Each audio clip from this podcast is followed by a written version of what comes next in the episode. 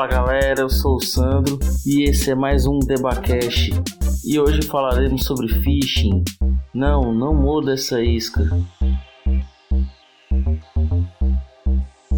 De acordo com a Avast, o phishing é uma maneira que cybercriminosos usam para enganar pessoas e obter informações pessoais usando sites falsos. O nome phishing significa pescaria e surgiu em 1996. Na época, os crackers buscavam roubar acessos da AOL, onde para você poder ter uma conta da AOL você informava o seu cartão de crédito. E o termo só veio a público apenas no ano seguinte. E desde seu surgimento, o phishing já causou enormes prejuízos financeiros a bancos e pessoas ao redor do mundo. E vale lembrar que o phishing é a maior causa de invasões a sistemas em todos os lugares.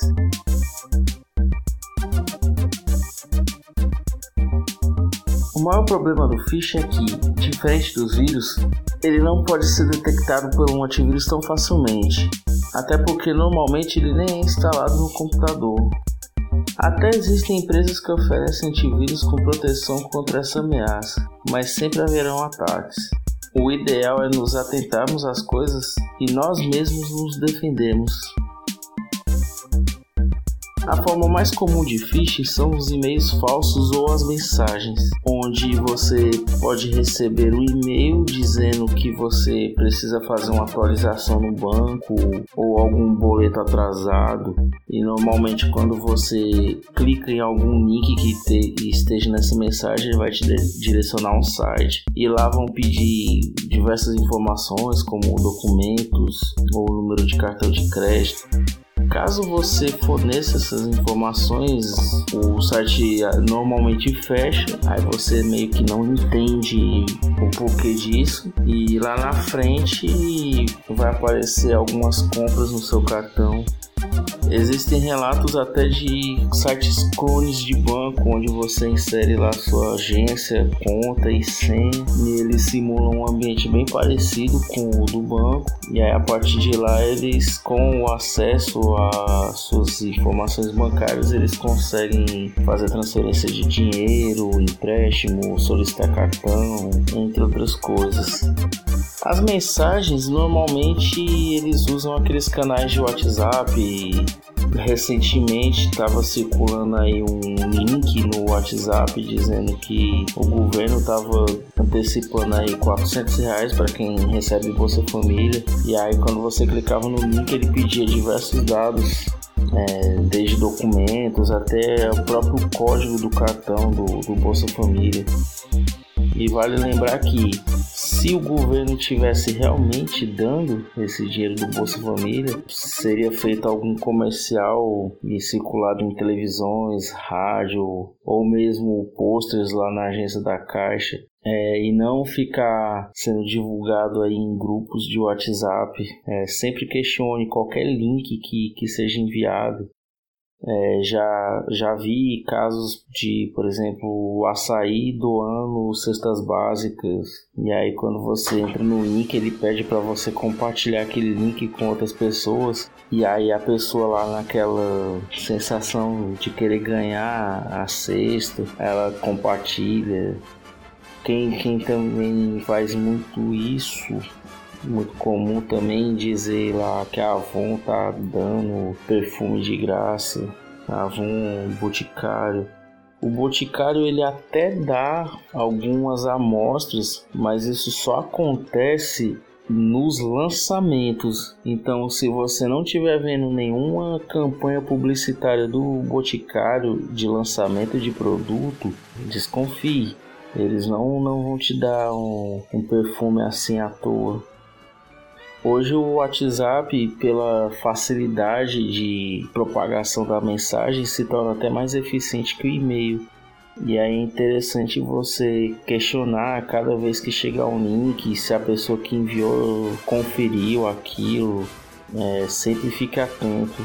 Procure, é, repito novamente isso aí, já foi falado no episódio lá sobre fake news se realmente aquilo é verdade, procura saber, vai lá no site lá da empresa, sei lá, o açaí tá dando uma cesta, vai lá no site do açaí e vê se realmente eles estão dando cesta básica.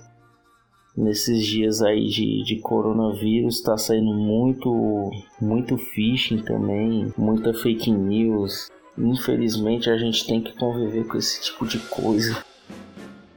Outra forma também de phishing é, existe os phishings de Dropbox e Google Drive, mas o que são eles? Normalmente quem usa esses serviços é enviado por e-mail da pessoa alguma solicitação de ou atualização ou mesmo um acesso a um arquivo. Quando você entra lá nesse link que, que é enviado, eles pedem seu login, sua senha, e aí eles, a partir daí, eles conseguem acessar seus arquivos. E se você tiver alguma coisa, algum documento confidencial ou outra coisa do tipo, eles já puxam para eles. Existe um tipo de phishing chamado peixe grande. É, o que é o peixe grande? Toda empresa que possui um, uma grande quantidade de funcionários, ela usa um sistema chamado e-mail corporativo. E aí a ideia é tentar conseguir o acesso ao e-mail de alguém grande da empresa e a partir desse acesso você enviar coisas para o, os demais funcionários. Até porque quando o funcionário recebe um e-mail, sei lá, de um supervisor, de um gerente, de um diretor, normalmente eles não questionam e aí eles vão logo é, olhar se tiver dizendo, ah, acessa esse link, as pessoas vão acessar. Então é interessante quando você receber um e-mail de alguém assim de alto calão, principalmente diretores de empresas, diretores ou até mesmo presidente. É, vale lembrar que toda empresa ela tem uma hierarquia e o presidente vai se comunicar com os diretores, os diretores vão se comunicar com os coordenadores, os coordenadores com gerentes, os gerentes com supervisores e assim sucessivamente. Então, se você tem um cargo muito abaixo, quem vai te passar determinadas informações é a pessoa que está acima de você e não o dono da empresa diretamente. Normalmente o diretor lá, o presidente, eles mandam mensagem aos funcionários de níveis mais baixos quando é alguma mensagem de fim de ano ou aniversário da empresa, essas coisas mais tom de confraternização. Coisas importantes eles vão passando para os que estão abaixo deles aí e vai descendo de hierarquia, hierarquia até chegar a pessoa. Então é interessante você ligar para o seu superior imediato e falar assim, ó, oh, eu recebi um e-mail assim assim, e aí ele vai confirmar lá com quem está acima dele para dizer se realmente foi enviado aquilo. Outro meio muito utilizado é o ransomware. O ransomware é um aplicativo que é instalado no computador e ele sequestra a máquina. Mas como? O ransomware ele vai meio que criptografando os dados conforme você vai usando em viagem em segundo plano, né? ou seja, enquanto você não está ali, enquanto você está usando uma coisa ele está lá atuando ao mesmo tempo, mas não visivelmente. Ele vai esconder os dados, criar um código e depois ele vai mandar uma mensagem na tela dizendo que para você ter acesso aos códigos você tem que pagar um determinado valor a uma pessoa, né? No caso quem lançou aquilo. É, tem relatos de que existem ransomwares que conseguem sequestrar uma rede inteira ele é considerado o meio mais perigoso justamente porque ele, ele não é identificado de imediato e a pessoa só vai saber da existência dele quando ele tiver atuado, não enquanto ele está atuando. Isso também causa grandes prejuízos né, à empresa, que se for muita informação sigilosa, ou você paga, ou você procura um hacker muito poderoso para poder resgatar esses dados e que também não é tão barato. Outra técnica muito utilizada é o farm. O farm ele consiste em, como o próprio nome diz, né, um farming que vem de, da palavra farm, que é fazenda, ele vai criar lá um ambiente, um ambiente falso, e aí qualquer ação que você fizer dentro do ambiente, ao chegar ali no, no, na parte do farming, que é um, um, ele é voltado diretamente a servidores, ele vai te direcionar a outros outros endereços falsos. É um exemplo bem claro disso aí, às vezes você está lá no próprio Google, você está fazendo uma pesquisa e aí quando você vai clicar num link para ver aquilo que você está procurando, enquanto você está lendo, de repente a página atualiza e aparece outra coisa. Isso é uma ação de farm. O Bitcoin também ele é muito usado para por gente que trabalha com phishing. É, normalmente as pessoas recebem e-mails é, informando de transações com bitcoins e aí tem gente que investe nisso, eles dão lá alguns preços bem chamativos. E é claro, se você está mexendo com transações bancárias, eles vão exigir lá valores, é, dados bancários para fazer essa suposta transferência de bitcoins para sua conta. E aí, quando você dá os dados bancários, o que você recebe normalmente é um monte de boleto para pagar. O spear phishing, que vem de lança, né? Ele remete muito ao primeiro caso, né, do, do e-mail falso. O que diferencia o spear do, do e-mail fake é que, por exemplo, o e-mail fake ele vai ter lá uma cara de que é um e-mail bem parecido com o e-mail de uma empresa mesmo. E aí o spear ele vai trazer mais informações suas ele vai fazer uma saudação usando seu nome, talvez ele vai dizer, é, você é usuário do telefone tal, ou alguma informação bem precisa sua para que você ache que ali é um realmente aquela mensagem tá vindo da empresa e aí você vai acessar e vai provavelmente passar pelas mesmas coisas que os golpes anteriores então a diferença do Spear pro, pro phishing convencional, né, o e-mail fake, é a questão do de que eles não têm uma abrangência tão grande, né? O e-mail fake ele é enviado para milhares de pessoas ao mesmo tempo, o mesmo e-mail. E o Spear não, ele já tem um grupo bem menor, justamente para que ele seja mais elaborado e normalmente ele também tem uma eficiência maior, né? Já que como você no e-mail consta informações suas, então é mais fácil de você acreditar que, que, que aquela mensagem é para você. Saindo um pouco do computador, é, a gente tem o smishing, o smishing nada mais é do que um SMS, né, uma mensagem de texto, onde na mensagem você supostamente ganhou alguma coisa, sei lá, Magazine Luiza te deu um liquidificador, clique aqui para preencher os dados e os dados da entrega. E aí na mensagem de texto tem um link, quando você clica no link, você vai cair nas páginas falsas, assim como nos métodos anteriores. O phishing ele já ele também é voltado a celulares, mas não é por mensagem de texto, e sim por ligações.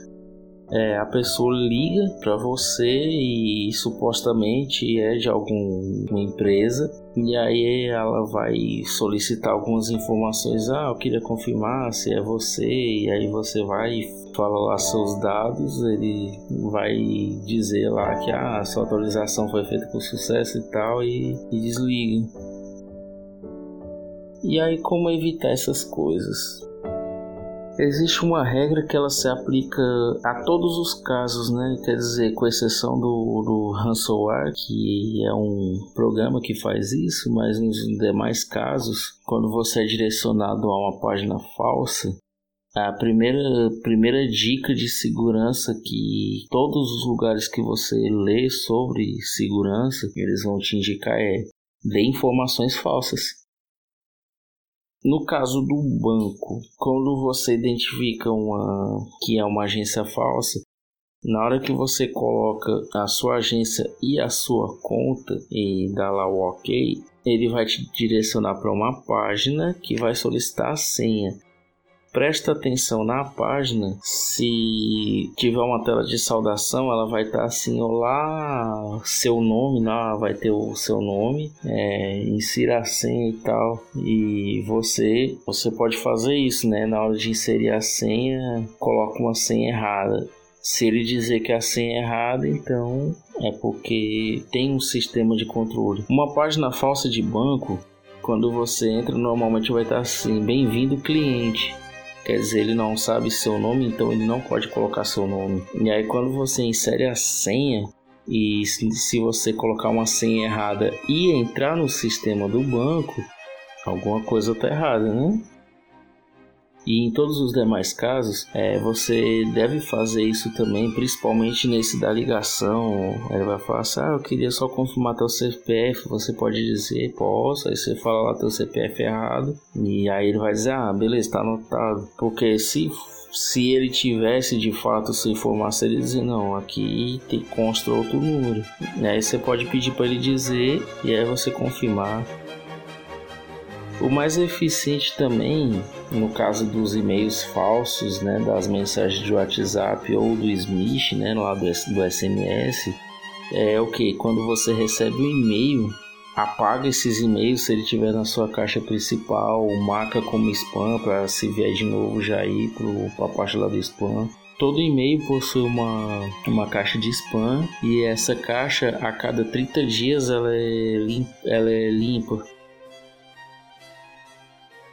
Bom, saindo aqui do mundo virtual, e vale lembrar que o phishing ele não é algo exclusivo aí do, do, da internet.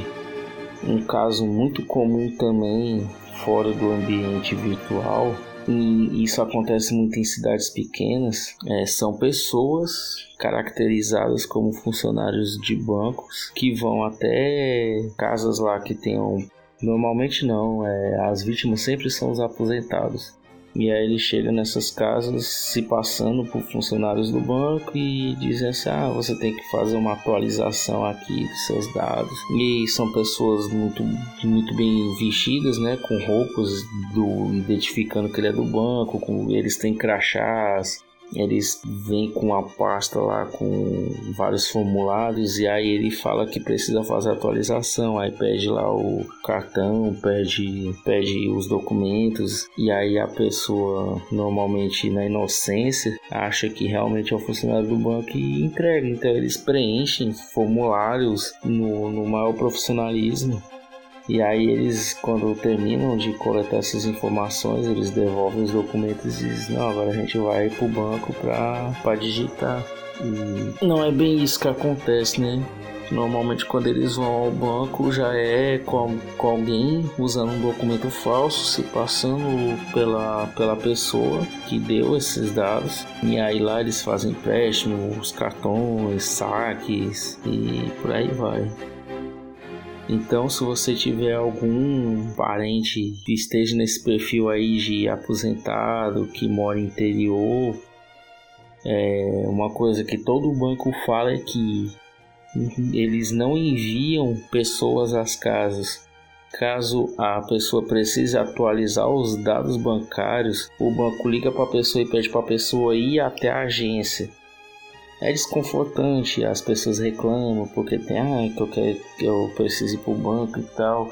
Mas é uma forma de segurança, porque é quando você está dentro do banco é mais difícil de você ser enganado, né?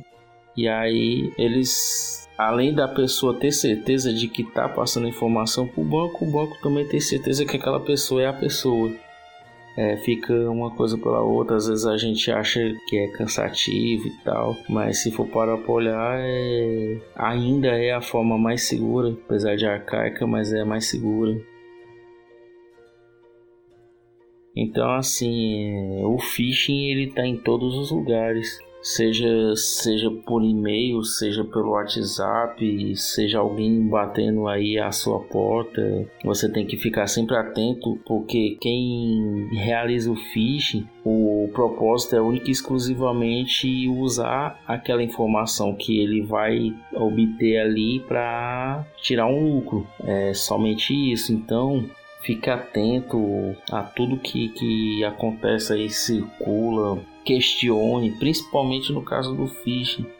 Se alguém chegar lá na sua casa e dizer que ah, não, eu fui, eu fui no banco ontem e não me falaram nada, aí a pessoa já vai ficar por ali, ah, então deixa, vai dar um jeito de querer se sair. Uma dica outra também bem interessante é que nunca deixe a senha do seu cartão junto com o cartão, é, ou você anota em lugar um lugar que você tenha um fácil acesso, se você não conseguir decorar, mas nunca deixe a senha pregada no cartão, que é algo que muita gente faz.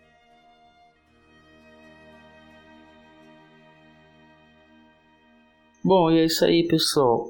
Antes de finalizar, lembrando que nessa época de quarentena, não compre nenhum remédio milagroso que vai te curar do corona. Pode ter certeza que também é um phishing, além de uma baita fake news, né? Já que ainda estão estudando aí vacinas e meios de, de reverter a doença não saiu nenhum, nenhuma publicação científica falando que exista ainda a cura. A gente ainda tá no aguardo aí nesse confinamento. Eu queria agradecer aí o Gabriel Lira que mandou uma pergunta, né, dizendo lá qual era o meio mais comum e como eu disse lá, o meio mais comum ainda é o e-mail, o e-mail fake.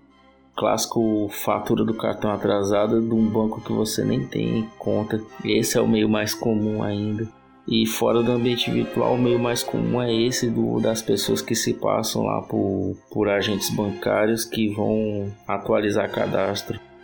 E nos dois casos é sempre a questão de atenção, principalmente no, no caso dos agentes bancários, porque por eles estarem devidamente trajados, conseguem enganar uma pessoa muito mais fácil, uma pessoa que não tem conhecimento dessas dicas de segurança do que o banco dá. E é isso aí. Acessem lá o Laranja 8 Bits, que por enquanto ainda tá meio que mensal os episódios. E força Gabriel aí para produzir mais agora aí nessa quarentena. Ouçam também o canal da Fantasia. Você que quer acompanhar mais a literatura e ou não gosta de ler, tem preguiça de ler ou, ou realmente não, não sabe ler, o canal da Fantasia está aí para te ajudar a acompanhar diversos livros interessantes. Agora eles estão terminando aí a, a saga do Senhor dos Anéis, então vá lá acompanhar lá, que é um trabalho muito bacana, bem dramatizado e se você gosta de, um, de uma leitura mais cristã também, eu deixei de indicação o Lectio Cristiana, que fala sobre literatura cristã com alguns comentários e reflexões. Esse os episódios saem quinzenalmente. Bom, e é isso aí. Mande aí sua dúvida, crítica, sugestão, comentário pro e-mail debatex@gmail.com. Debate chz tudo junto arroba gmail.com. Você também pode me seguir nas redes sociais aí no Twitter arroba ou no Instagram de, arroba debatex, né, debatex é, entre aí no nosso grupo do Telegram também, t.me barra debacast. E você pode ouvir esse e outros episódios no Anchor, Cashbox, Spreaker, SoundCloud, Mixcloud e também no Spotify e demais agregadores.